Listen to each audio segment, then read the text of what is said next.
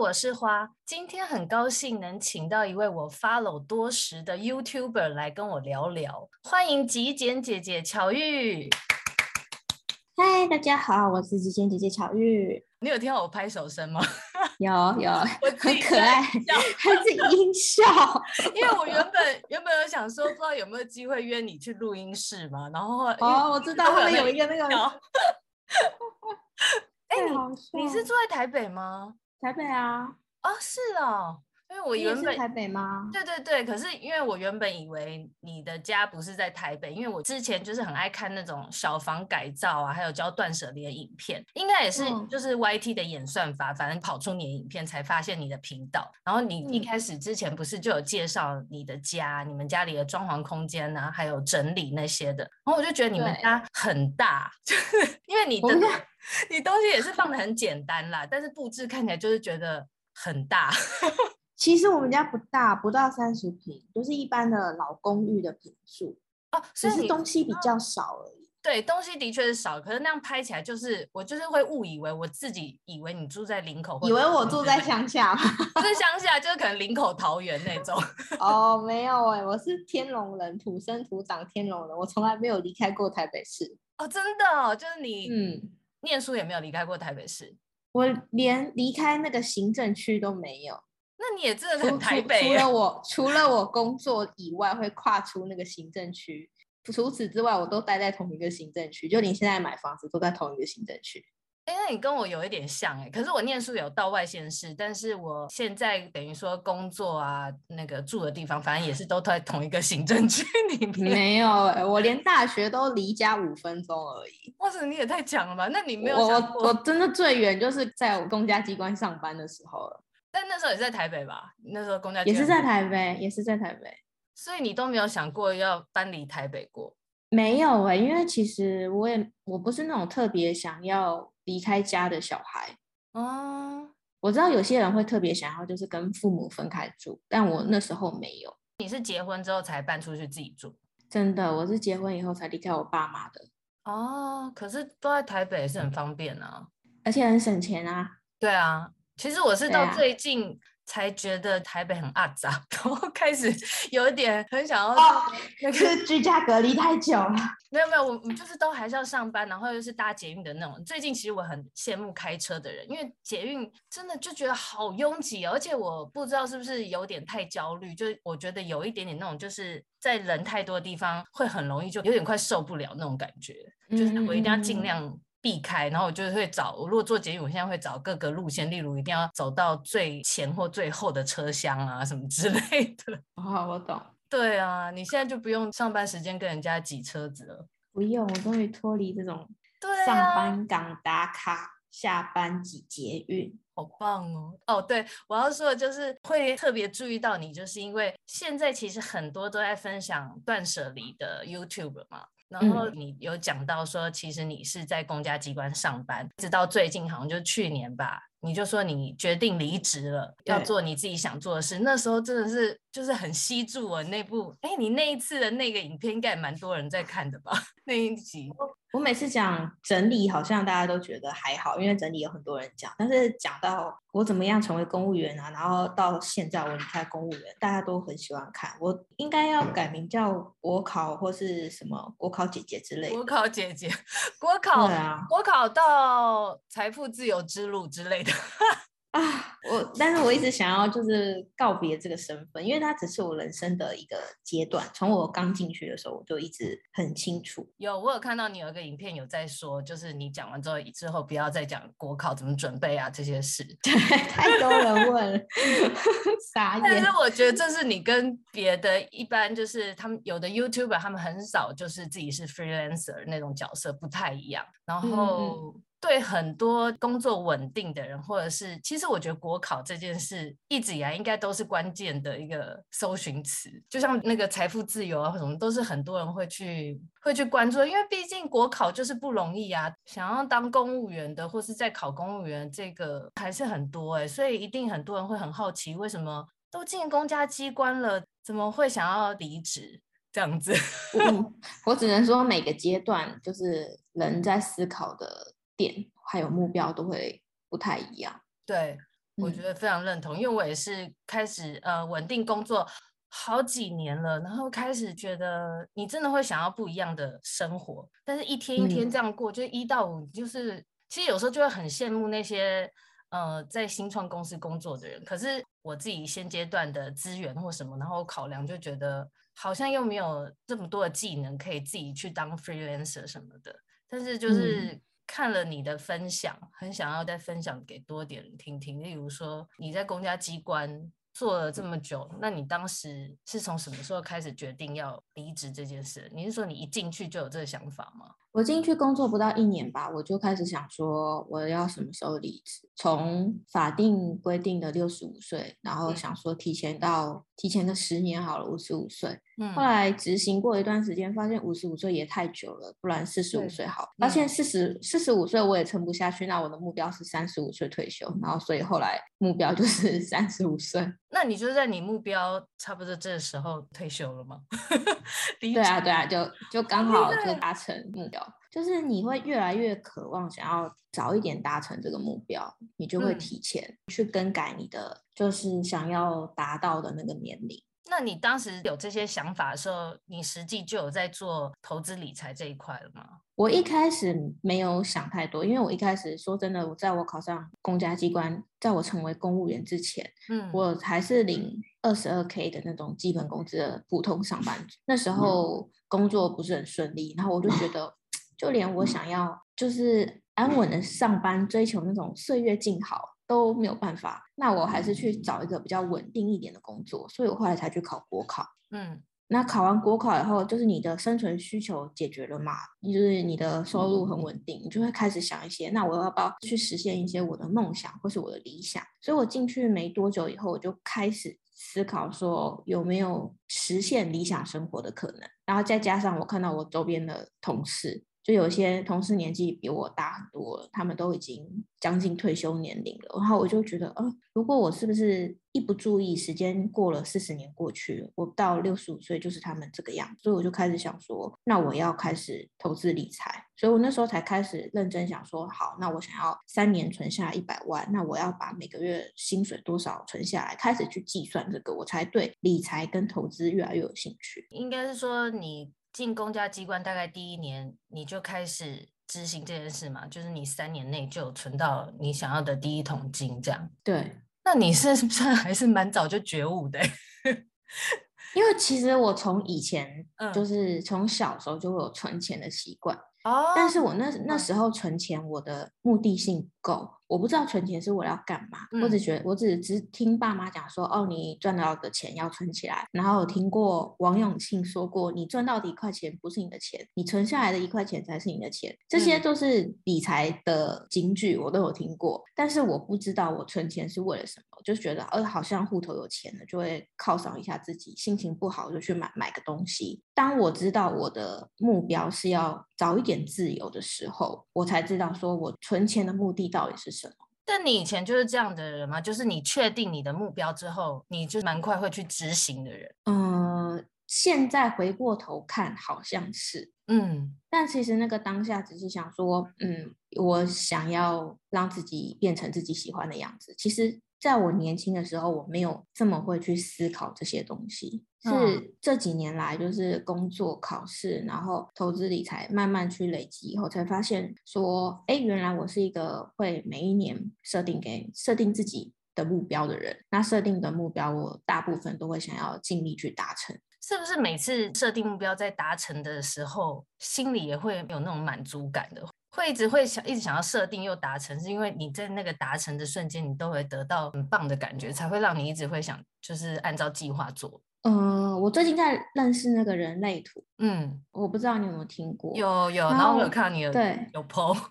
对，我发现我是意志力中心空白的人，所以我很容易被外在的物质世界影响，就是觉得我人生应该要冲冲冲啊，应该要做很多啊，应该要达成很多目标啊，这些就是我很容易去设定目标。嗯、但是我发现我在执行的中间有几年我犯错，就是我觉得目标要设定很多，那就很好。结果那一年反而是我目标达成率最低的时候，所以我现在设定目标，我都会问自己：这真的是未来十年后我想要的吗？还是我只是逞一时之快，或是想要证明给谁看。所以我觉得我的目标会达成，让我很有满足感的那些目标，通常都是我真心想要做到的事情，而且我往往都会去尽力去完成这个目标。嗯，所以我觉得，让我这时候学人类图，再去回去思考我以前所做的一些目标设定或是决策，我才发现说，原来每一件事情都是真的要自己真心喜欢，你才会坚持的下去。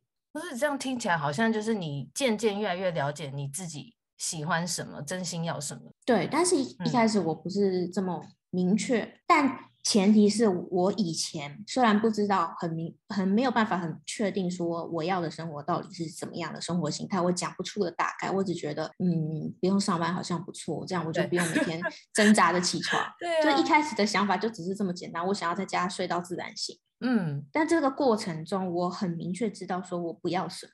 嗯，一开始我就知道。所以我是不去做那些我不喜欢的事情，然后去慢慢找我喜欢做的事。好像过程都是这样哎、欸，我也是渐渐知道我不喜欢什么，嗯、不喜欢什么。但是对于我真的要什么，我觉得我好像也不一定这么确定。所以就像你刚刚说的，有时候会立一堆目标，然后你说你可以就是仔细思考你真正想要的是哪个目标，我就觉得哇，这不容易。就是我觉得我是蛮容易受到也是外在影响，外外在影响。对对对，我觉得这个就是练习，然后有时候也不要设定太多目标，就是两三个，你每个都有达到，嗯，那你就已经很棒，你就已经比去年的自己还要优秀。那就要多多肯定自己，然后记录那些自己的成就。那好像真的是慢慢年龄年龄渐长才会渐渐的有这样的转变。我觉得我是这些都是岁月呀。对，年跟年轻人讲，年轻人都不懂啊，因为他现在真的不想要这些呀。嗯。有啦，可是我发现我开始在 follow 你这些，然后呃，现在最近就是追踪了越来越多理财 IG 的账号，然后我发现很多开理财 IG 账号的人都才二十出头，哎，我就觉得哇，不知道是以前我自己生活圈的关系是没有认识到这样生活圈的人，还是是最近开始出来。我觉得其实很多年轻的人现在很早就有理财的头脑、理财的观念，就他们很早就觉得我不想当社畜。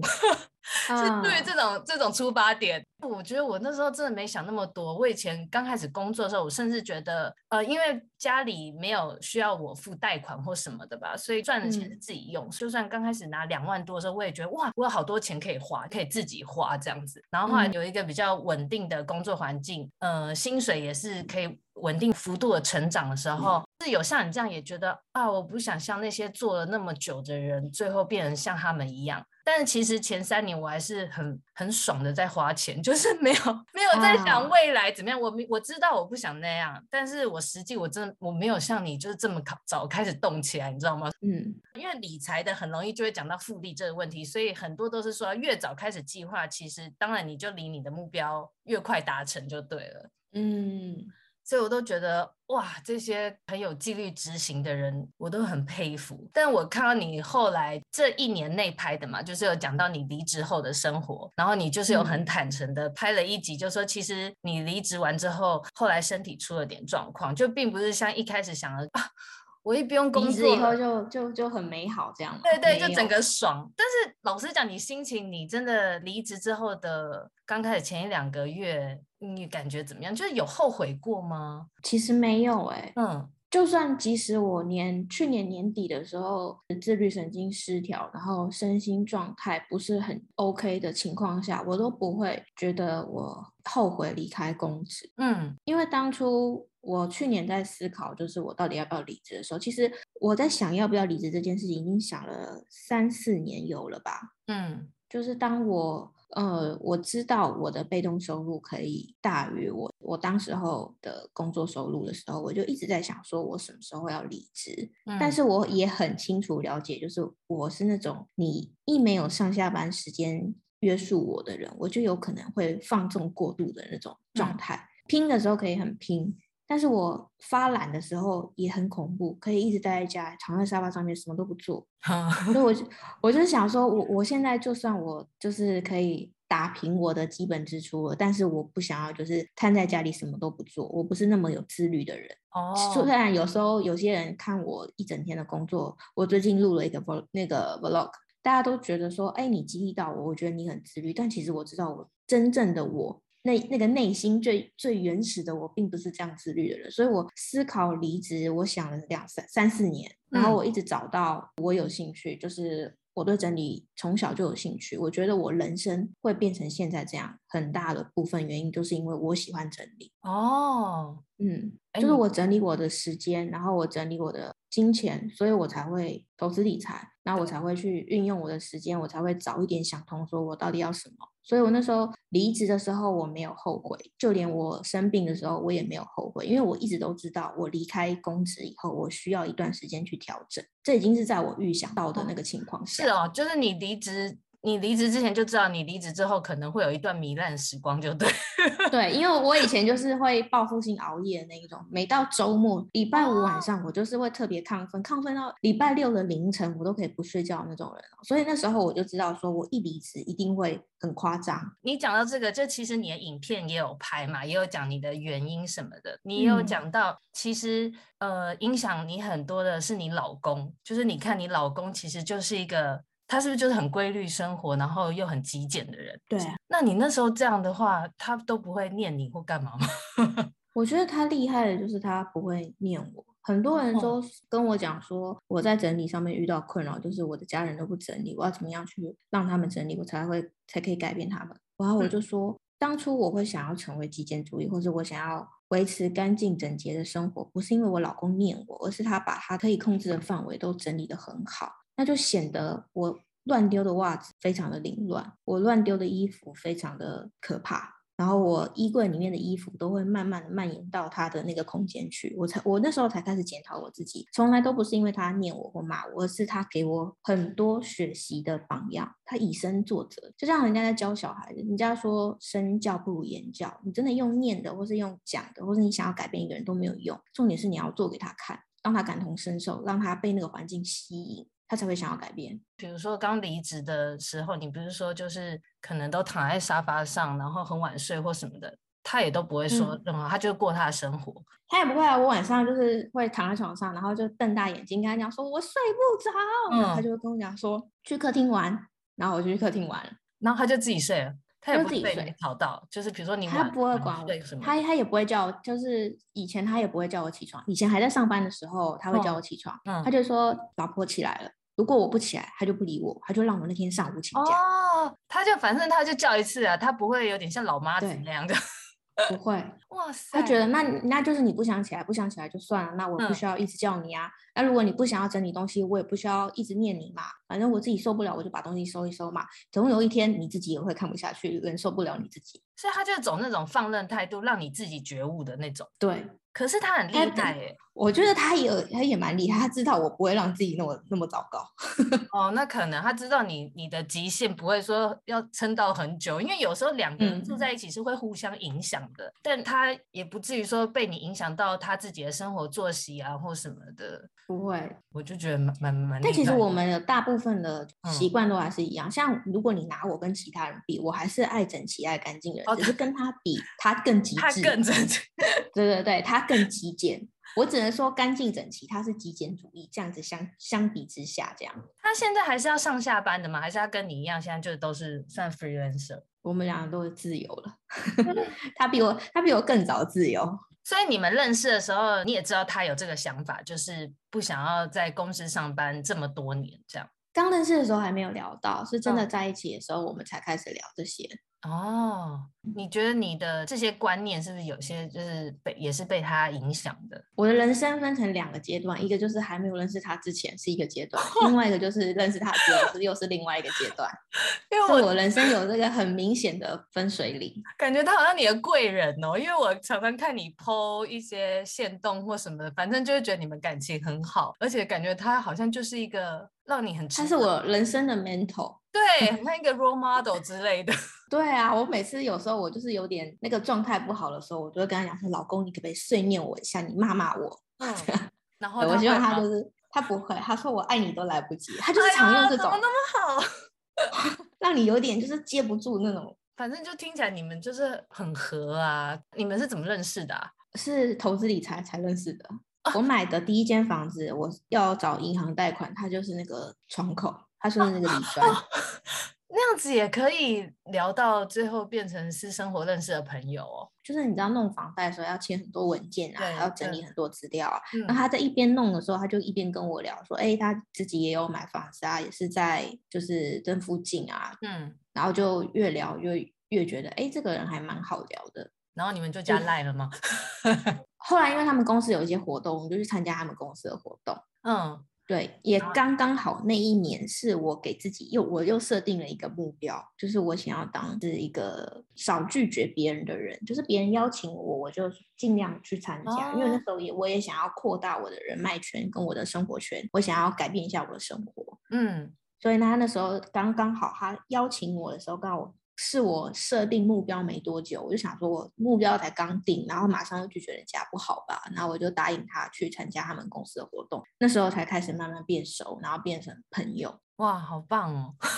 嗯，真的有。我刚认识他时也没想过我会跟他在一起啊，我会嫁给他。哇塞！哦，对，讲到这个，对你们因为投资理财认识的嘛，然后，嗯，你刚刚也有说到，嗯、呃，你会决定离职，也是因为被动收入够大于现在的薪资，才会才可以安心提离职嘛？那你的被动收入来源都是哪些啊？嗯、除了投投资股票，一定有吗？主要是投资房地产跟投资美股哦，你是美，所以你没买台股啊？没有哎、欸，我台股只有就是小小接触半年到一年吧，后来我就觉得我不适合台股，我就放弃了。后来就转去到房地产。嗯，一开始我是自己买一间小房子出租，就是因为那间房子认识我老公，嗯、后来我们两个在一起，我们两个就一起用房地产。你们是买那种可以隔套出租那种吗？对。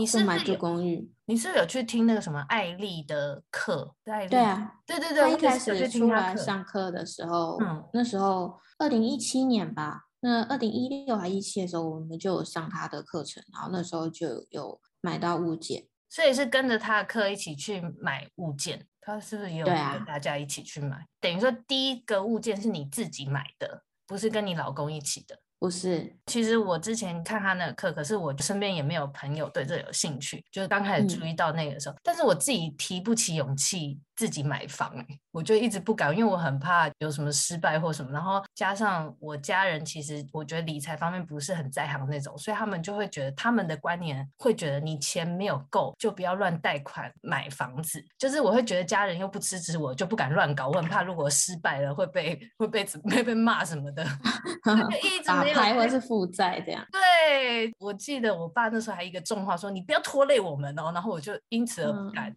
就是因为我觉得这个有时候跟家庭背景差很多，有些爸妈有在投资理财，或是他对这个买房，我觉得差很多，因为从我的阿公到我爸妈，他们都是有自己买房子，对，就他这个观念比较开放啊。对我的成长背景是，我觉得买房是嗯每个人都可以做到的事情。嗯、像有些人就会觉得房子太贵，房价太高，对，不可能买到房子。对。但是我的成长背景就是，我家人就是有在买房子，然后收租，所以对我来说这是一个可行的办法。所以我一开始就是先想要投资理财的时候，我是先想房地产，我不是先想股票，哦、跟大家有一点相反。对，那真的跟家庭背景有差。对，但是你叫我现在去检讨那一次的房地产的投资是不是一个好的投资，嗯、我觉得不是。他没有让我赚到多少钱，他只是让我认识我老公而已。哎，那是一个很好的投资，好不好？想想，那个好像是个更好的投资哦。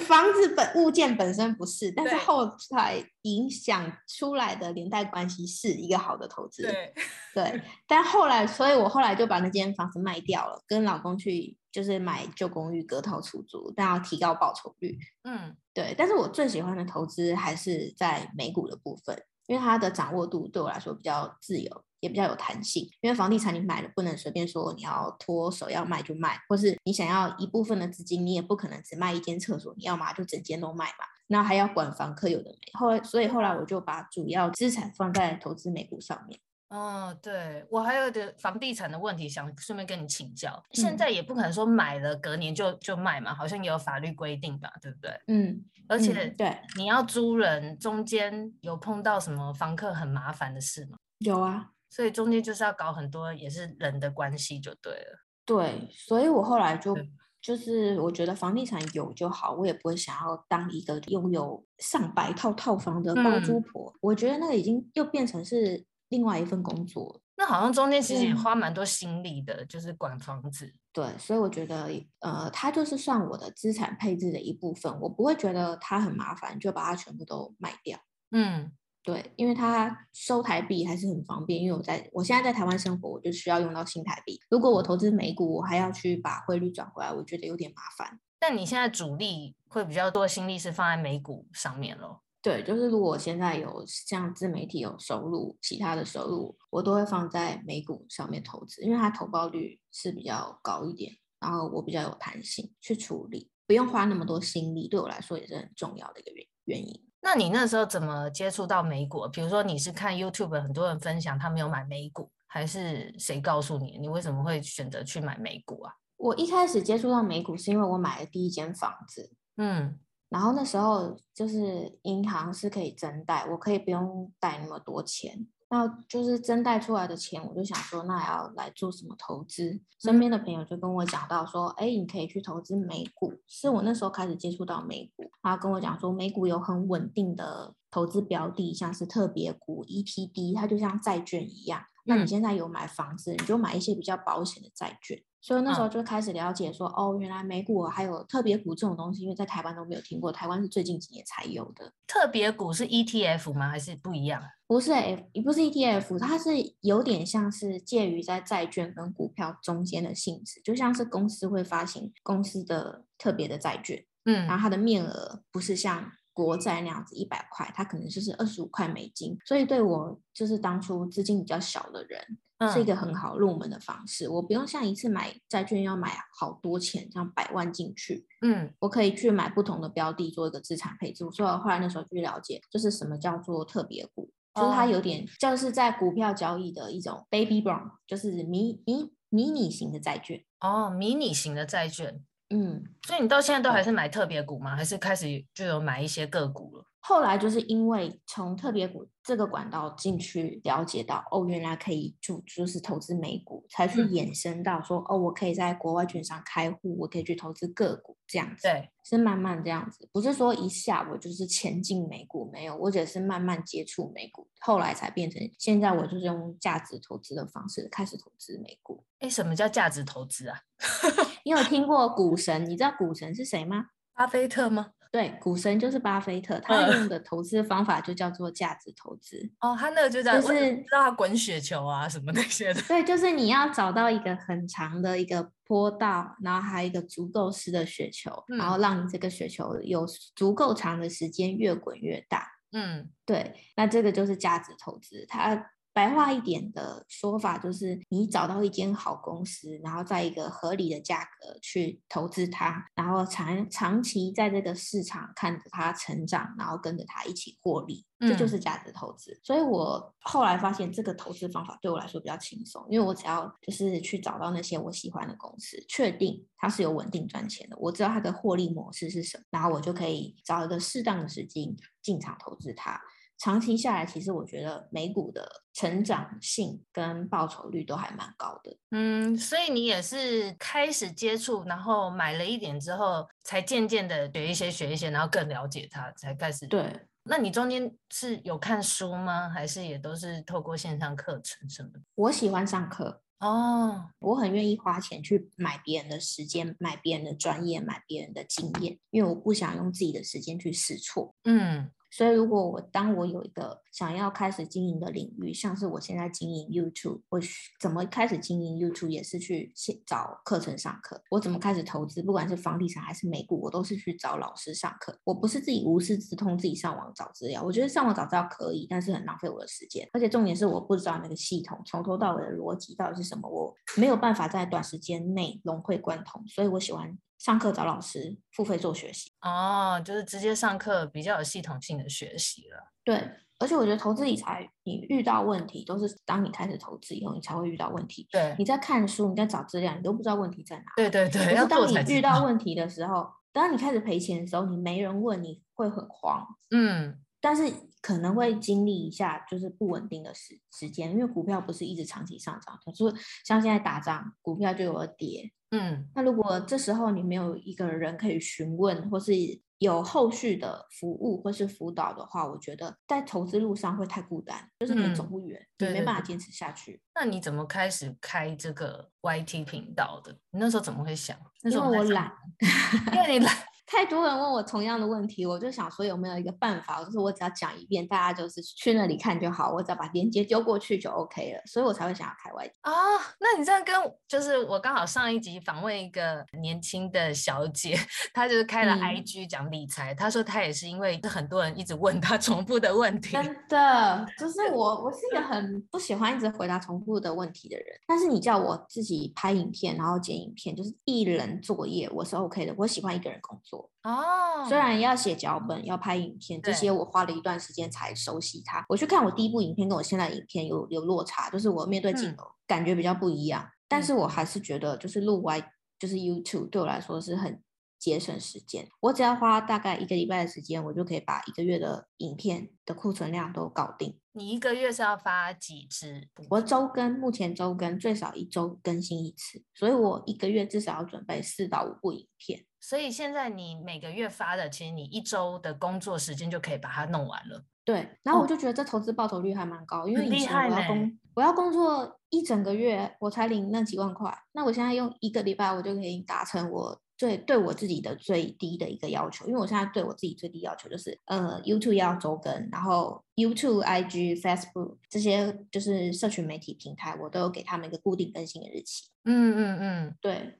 我就是差不多可以用一个礼拜的时间完成这些社群更新，可是剩下三个礼拜都是我的自由，都是你自由时间吗？真的，所以你那三个礼拜都是在过，啊、反正就是做你自己休闲的事，或者你想上课或是读书这样子。对，或是我额 外心有余力可以去做的事业，才会享受这个事业，就是你才会觉得做这个是很有趣的。对对，好像不能不能太压榨自己，不然就会觉得很累。对啊，有一些一开始我还就是去年底的时候，有点就是失调的时候，有点太逼自己了。嗯，同时做太多事情，然后时间又没有调整好，我就觉得这好像不是我离职后想要追求的生活，所以我就开始检讨。那我就给自己一个最低的更新频率，只要有达到这个，我就额外的时间开心就做，不开心那就休息，不要勉强自己。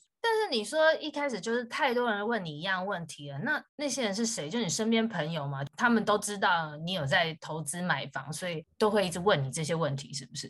对，大家一开始认识我不是因为我喜欢整理，是因为就是我是公务员，然后我投资理财，我赚到被动收入。有一些平面媒体或是网络媒体有访问过我，哦，我有看到。所以大家会问，那他怎么知道那时候你有 YT 了吗？那时候没有，只是因为我我喜欢去上课，然后那时候就有一个杂志要采访我那时候上课的老师，然后他就顺便问了一下、哦、有没有哪一些同学是老师推荐的，也可以让我们做访问。他是在成功个案啦，对不对？对对对对对，就是你，我很喜欢上课，然后我上课的时候都特别认真，嗯、然后刚好老师就注意到我，所以老师又推荐我给那个杂志人士。哦。对，所以大家认识我是从投资理财开始，所以大家会常问我投资理财的事情。但其实我本人没有特别想要讲投资理财这件事，就是我不想，因为每个人的理财状况都不太一样，我也不想要跟人家讲说我有多少资产，我买了哪些标的，我不想报名牌，所以我就想说，那我就录影片好了，就是讲一下我觉得很重要的观念，然后我是怎么样投资的方法，这样子做分享，我觉得 OK。那我也不想一直讲，那就录影片给大家知道，这样就好。那你那时候开始做的时候还在上班，你同事都知道你有一个频道吗？一开始其实不知，我也没有特别讲。嗯，好像是同事突然有一天就发现，就看到了。对对，就看到了，然后一直到。我要离职之后，才是比较多人知道，说哦，他要去当 YouTuber 了啦，所以还不至于会打扰到你平常的日常生活，就是你那时候，哎，打打扰的很严重，哎，对啊，因为我就在想，有在呃，比如说公司上班，同时你就是在外面有抛头露面嘛，就不会觉得去上班的时候会被人家耳语。但其实我的同事或者我的长官没有干预我的，就是我在经营 YouTube 这个。方面，他们还是蛮赞赞成支持，就连我那时候要离职，大家都是祝福。哦，那蛮好的。那你朋友、对朋友、家人有说什么？朋友，嗯，朋友也没有说什么。我身边的朋友，现在的朋友大部分也都是自由业，就是会经营自媒体或是个人品牌，所以大家都是在走这条路的人，嗯、所以大家都是互相鼓励。所以身边的朋友、同事、家人，家人会反对就是爸妈吧，因为他们觉得我要离开一个很稳定的工作。啊、哦，对，爸妈一定会觉得你离开稳定工作。对，他们到现在就是，就连我我的父亲都还是有点不太能接受，因为在他的观念就是要就是认真读书，然后考上一个好大学，有一个好学校，然后结婚生子，过完你的这一辈子。嗯，对，他的观念是这样，但是我就是尽量让他安心啊。然后我觉得我开心比较重要，我只需要对我自己负责。我已经成年了，我也不需要对他的话太走心，不需要跟他吵架或是理论。对。所以那时候离职有有经过一些家庭革命吗？还是也还好？因为反正已经很早很早就跟他们说我要离职哦。从我一开始就是开始投资理财，开始买房地产的时候，我就跟他们讲说我要离职了，我要离职了。我一直在预告他们。哦。那就还好，不是一瞬间的事，他才不会打击太大。不不不是不是，虽然他也跟我就是纠结了一阵子，到现在有时候还是会突然抗议一下，他就会说，我觉得人哦还是要工作赚钱。我说我有在工作，有啊，做是我我喜欢的工作，但他对他来说那个不是啊，对他认知的工作，因为他们对于新媒体很不了解，所以会一直很难觉得这个怎么赚钱。对啊，而且他就觉得这份工作跟上一份工作比较起来太不稳定。嗯，那只是因为时代的不同了，就可能那时候经营经营 YouTube 还有一个最大的困扰就是网友的声音啊。网友声音有有什么不好的吗？他们就说，你是公务员，你可以拍 YouTube 吗？你可以当 YouTuber 吗？我有看过这种，我有看过这种，对，这种无聊。就是我就觉得哦，我没有开广告好吗？我就是在这边在这边发影片分享，真的是做公益性质的。就是我用我的下班时间，用我的假日去拍影片，然后去剪片上片这样。因为你就在影片有直接说你是公务员的身份嘛，然后我就觉得哦，还蛮坦白的。我觉我觉得这件事情迟早大家都会知道，我也不喜欢就是藏藏着捏着，就是我想要就是光明磊落做的。我是公务员，我就会说我是公务员。嗯，那时候的我对我来说或许是一个加分，因为就是吸引大家。那对也对也对，就很多人更好。所以我我就直接承认。但我也不会去说我是公务员，我去违反法律规定说兼职或干嘛，我去做那些影片，我也没有收钱，我也没有开广告，嗯，对，一直到我是离职一阵子以后，我才去开始有一些接一些人家所谓的业配，或者把那个 Google 的广告打开，我才开始获利，嗯，就是我会。不想要让我的这个身份去互相干扰影响，所以我那时候看想要离职，也是因为就是我也觉得我有点忙不过来，就是 YouTube 可能占用我太多时间了。重点是他就是公务员这个身份，在那时候的我已经造成一个我的发展上的限制啊，哦，所以我就决定离职了。但我看你的那个 YT 上，其实除了分享整理呀、啊、居家生活，然后也有一些高效工作跟理财的嘛。其实你有开自己的课程，对不对？整理的课程，对那个网页是你自己做的吗？是啊，也是你自己在学习，然后自己做网页，然后 PO 课程这样。没错，好厉害哦！那那个是你之前在上班时间就开始学，还是还是后来离职之后才创的？我就是为了要做那个线上课程，做到整个身身心失调。因为你是说离职之后，然后做那个，可是就做没日没夜，是不是？就是我就是觉得。想要赶快把它弄完，因为这是、嗯、这是一个不不舒服的事情，对我来说。什么意思？不是我，你是说做课程很不舒服，还是说没弄完很不舒服？就是去年的我面对镜头讲话是一件不舒服的事。我想要拍 YT 已经想很久，从二零一八年的时候我就想了，二零一八、二零一九的时候我就想，但是我一直没办法对着镜头讲话。我一看到镜头，我看到那个灯一亮起来，我就我就社死了。就是没办法开口讲出一个字，嗯，我没办法像人家这样镜头麦，然后麦克风拿了以后就侃侃而谈。就是我原本脑袋里面想好的东西，我都会瞬间变空白，哦，所以我不喜欢面对镜头讲话。所以我一开始我在拍 YouTube 的时候，我讲话非常的生硬，就像在把我打出来的脚本念完一样。因为对我来说太痛苦，哦，我想要赶快结束，所以我就把我要讲的东西都打好，然后我就念完，结束这一切。嗯嗯，嗯。但是后来我我去年。把那些线上课程录完以后，我发现就是那段时间虽然有一点逼自己做一些不太舒服的事情，但是我后来我发现我拍频道以后变得比较讲话比较口语化，嗯，没有那么不像 Google 小姐了，就好像过了那个坎了，就是你可能积一定经验之后，有我真的觉得就是我看你的越来越自然，而且我觉得你在镜头前越来越漂亮，对，是因为我换了相机。我也不知道，就是你前前一阵子不是有分享，呃，就是那个 Vlog 嘛，讲那个一天生活，啊、然后我觉得你穿的那个、嗯、那个衣服啊什么也很好看，啊，就是觉得哇，有一种悠哉悠哉慵懒的感觉，就已经从最自己最不舒服的那个状态跟那个工作形态中走出来就好了，嗯、所以嗯，离职生活。我其实没有非常的满意，但是我给他及格分数，这样。你说到目前还是及格分数吗？离职的时候，去年的时候，哦，去年的时候，嗯，对。那你现在不用上班打卡，对我来说就非常满意，所以我给他的，我给给他六十五分。所以你开的那个网页，你是有预计未来开始会增加一些课程，是吗？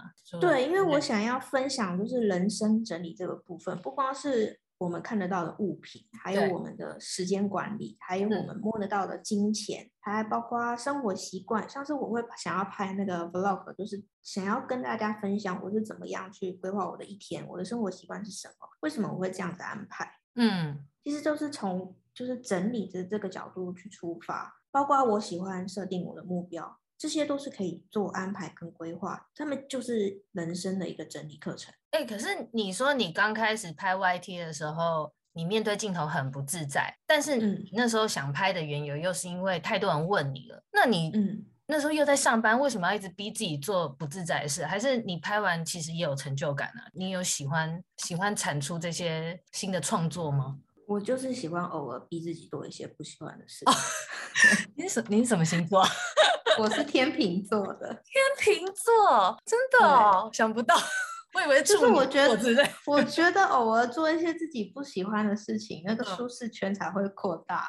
就你会，你是会逼自己跳脱舒适圈的人，就是想逼自己。对。那跳了之后会有爽感吗？就是觉得，就觉得，嗯，就是我的我可以做的事情变多了。以前人我人家会说你是公务员是一个铁饭碗，但是我不想要铁饭碗，我想要的是我自己不管到哪里都有饭吃。嗯，这对我来说才是铁饭碗。没错，没错。每一段时间去学新的东西，学房地产、学美股、学 YouTube、学这些做线上课程，都是让我自己未来某一天不会饿死。嗯嗯，所以我觉得真正的铁饭碗是多元的收入来源，还有你的技能不断的提升。就算当下不舒服，我还是会勉强一下。自己拍拍自己的肩膀，说很快就会过了。这样就是你没事，就是给自己一些压力的人。大概一两年或三到五年啊，就会想要把自己逼死一下。那那你老公也是这样的人吗？他不是、欸，他一直不受外界的干扰的，他就是开心做他自己。对，怎么那么开心啊？啊，应该是说，呃。呃，你现在的被动资产、被动收入好了，最主要的来源还是之前的美股跟房地产的收入吧？因为经营频道跟课程的收入有这么快可以 cover 那个？没有哎、欸，对啊，因为我记得 YT 没那么容易，除非好像都是要流量非常非常高的，他们的那每个月的收入才稳定嘛，对不对？因为前期我没有开广告，就是真的没有收入啊。对哈，所以我觉得就是大家愿意一开始把 YouTube 当正职人，我都觉得他们很很猛很厉害。哦，真的，他们要撑过那个黑暗期。嗯，对，所以我跟人家不太一样，就是我不用太担心，就是我做这件事情一定要有收入，所以我比较不会尽量不要让自己走偏，不要去接一些很奇怪的业配，或是。做一些很奇怪的事情，只是为了想要就是当下有收入，我还是想要做我想做的这样。所以你现在公众分享在发表的东西，还有课程这些东西，基本上都是出于你自己。自己想要做，然后想要尝试的，并没有什么金钱压力。没有，没有，就是我我会分享的，就是真的我的真实生活。然后我推荐给大家的，也都是我自己用过，真的我觉得好用。然后我上课我觉得对我有帮助的，我才会分享给大家。我不会为了想要赚钱去接一些很奇怪的单位的合作，或是做一些很奇怪的业配。对我来说，我想要的是让。大家都可以去过一个理想生活，不要像我一样花那么多的时间才找到说自己要干嘛，然后嗯，也不要走那么多弯路。我觉得你没有花很多时间啦，我觉得你很快。但我觉得我想要帮助人家更快，这样子。可以可以，这点是真的很需要。对，那我觉得就是当越来越多人生活越来越好，我觉得这个世界才会越来越好。因为我觉得我最爱的还是地球，就是还有那些很可爱的动物。哎，你讲这真的是对的，你这你刚刚讲那有鸡皮疙瘩。嗯，因为真的，大家真的过自己喜欢的生活，心情好的话，我觉得那个负面情绪跟能量会少很多很多。就我们地球现在就是太多这些负面的情绪。对，但是我相信，就是大家会想要开始往身心灵啊，就是物品体检啊，调整一下自己的外在，还有自己的内心状态。这个都是大家都还有是在慢慢走向美好的这个道路上面。当我开始分享更多，或是其他人开始分享。就会越来越好，我觉得是一个大家可以努力的目标啦。有啦，我觉得就是在那个 YouTube 上有看到越来越多这方面的心灵啊、内在或者是就是断舍离这些的，但不知道是不是我的同温层，嗯、因为毕竟就是给那个 演算法嘛，可能我看到的都是这一类，嗯、但是我我是真的有感觉，已经比几年前越来越多，很多人越来越注重，应该就是往自己自己内求的那方面。对，那你现在？哦很好奇，你是早睡早起吗？我现在就顾就差不多八九点这段时间起起床，然后晚上也不会再熬夜。就是经过那段那个刚离职完的糜烂期之后，后来调整好就不会熬夜了，就对了。我调整了好几个月了，所以你现在都是差不多几点睡啊？就差不多十一点、十二点左右会睡，然后八九点起床，就每天都有睡到八小时就对了。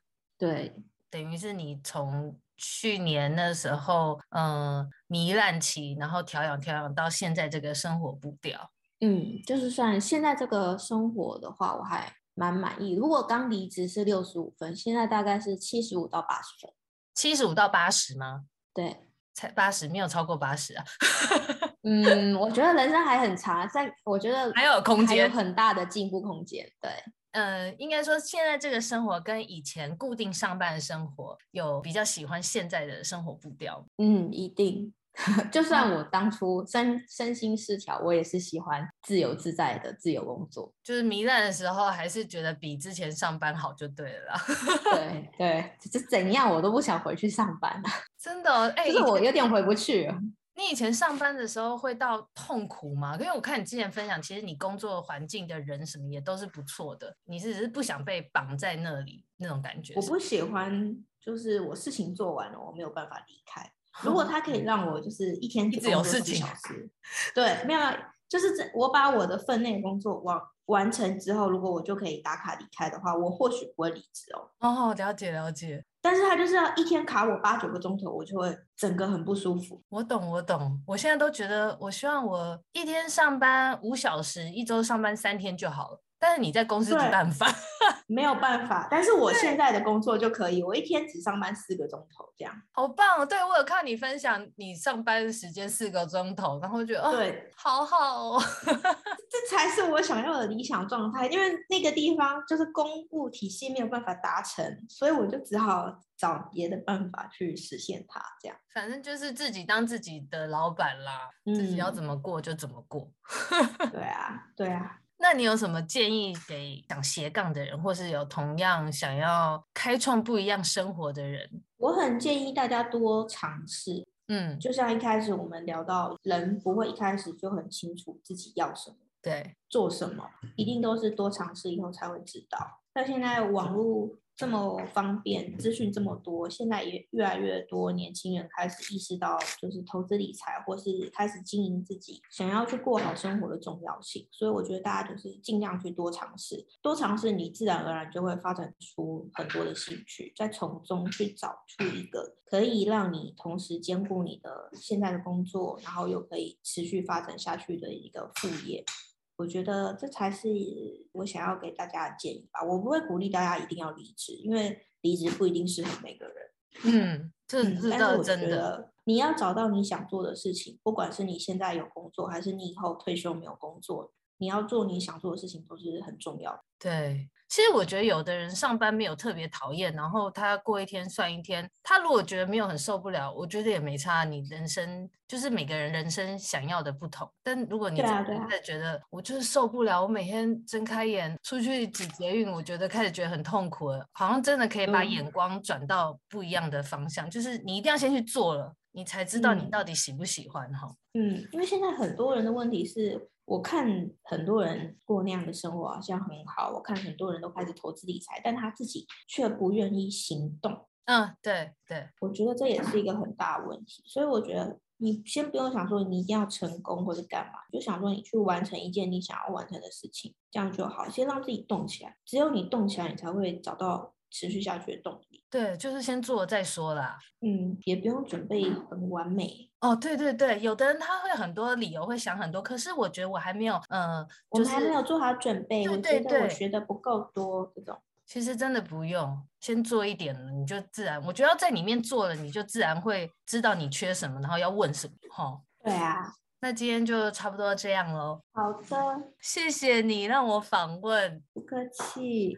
就如果有很多对于极简生活、理财的啊，还有工作，对不对？你现在还有个高效工作系列，嗯，对，都可以看看巧玉的频道，还有你的极简的那个课程，我会把链接放在我的那个资讯栏，大家有兴趣可以看看。嗯，好，那今天就这样喽，拜拜，拜拜。